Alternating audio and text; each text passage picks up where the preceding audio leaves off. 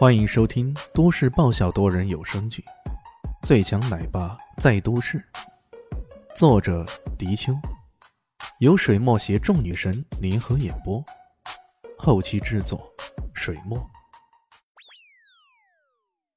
第二百五十九集，你在这里啊？今天有啥情况没有？小王既然想对自己下手，自然不仅仅向周伟银动手，与自己关系更加亲密的肖雷西自然会成为重要的目标。伊西斯冷笑一声：“哼，不过是几条咸鱼罢了，我直接将他们扔到下水道里去了。”果然呢，那小王可真够阴险的呀。这时候，却听见肖林希迷迷糊糊的说道：“什么杂鱼啊？”什么下水道？我记得剧本里明明没有这个场景的。这个女明星在熟睡之后，却依然记得自己在拍摄工作。不得不说，在人前风光无限的她，在人后却有着近百倍的努力。跟那些娱乐圈里靠抠图特技的那些明星相比，还真的是显得敬业太多了。李炫这样安慰她一句，没想到这时候他的电话突然响了。铃声显得相当急促，睡梦中的肖林熙惊醒过来，一看是乔小萌，他不禁有些奇怪了：“小萌，怎么了？这么晚的，是明天的安排改了吗？”乔小萌是他的助理，平日里有什么工作安排的改变，都是乔小萌通知他的。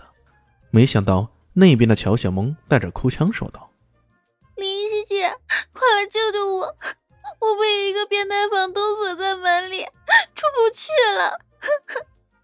变态房东，你干嘛不报警啊？小林心有些奇怪了。乔小梦自己出去租房了，遇到这种事应该第一时间报警才对，怎么选择打电话给他呢？我我不敢报警，那个人威胁我说，如果我敢报警的话，他一定会找我麻烦。你你帮帮我找找李善吧，我想。只有他才能救得了我。原来他是想找李炫帮忙的呀。小丽西冲着李炫招了招手，让他来听电话了。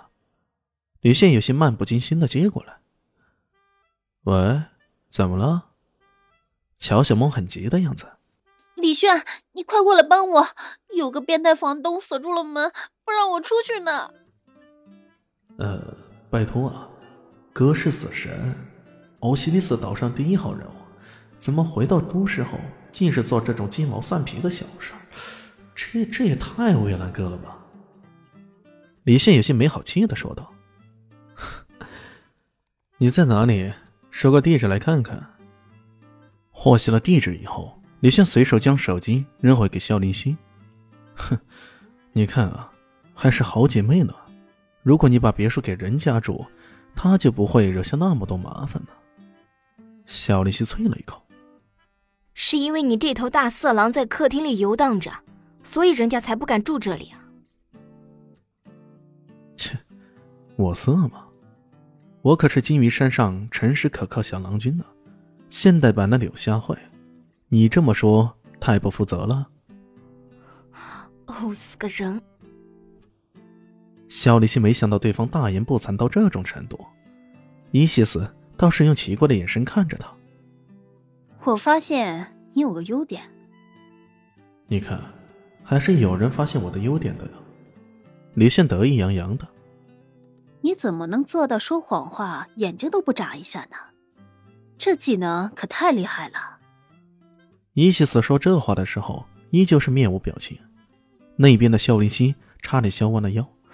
这个伊西斯看起来像块冰块似的，没想到损起人来也有一手啊。没想到，真没想到。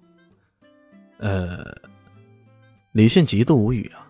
这两个人要是联手起来，还真的不好惹。不过话说回来，他们为何可以联手呢？这这不对呀！没法子了，只好将这怨气发泄到那什么变态房东身上了。李炫将车子踩得飞快，他倒想看看，到底是哪个变态房东竟然在这时候薅虎须来了。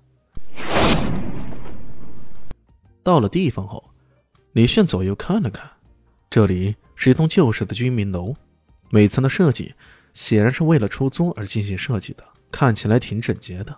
每个房子的空间也比较大，周围环境也不吵，这倒是个挺好的住所。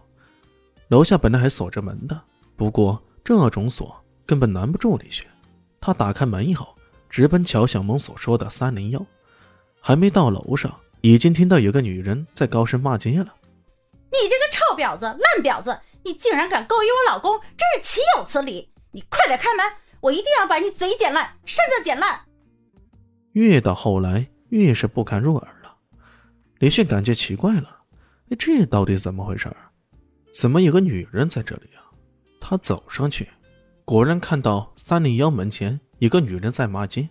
而在他的身边是个畏畏缩缩的男人，正舔着脸在旁边站着，什么话都不敢说。女人不断拍打着门，高喊着让里面的人出来。过了好一会儿，里面才有人回应：“拜托，你照照镜子好吗？你这副中年油腻男的模样，还想我勾引你？你简直太不要脸了！我贪图你什么？有钱？有势？还是在老婆面前唯唯诺诺的样子？”真的是气死人了！听声音呢，赫然这是乔小萌的声音。这到底怎么回事？不是说变态房东关了他的门，怎么现在变成了泼妇骂街了？哎呀呀！你这么说，难道你想说老娘眼睛瞎了？真是岂有此理！你快给我开门！你开门！李轩这才留意到，在这房子的门口有一道铁门，而这铁门上竟然挂着一个大锁。这种大锁相当坚牢，也难怪这女人无法打开。哎，莫非这是乔小萌所说的那个变态房东给锁上的？如果是这样，这事儿就有些蹊跷了。大家好，我是阿西，是只猫，在剧中扮演乔小萌等角色。本集播放完毕，谢谢您的收听，下集更精彩哦。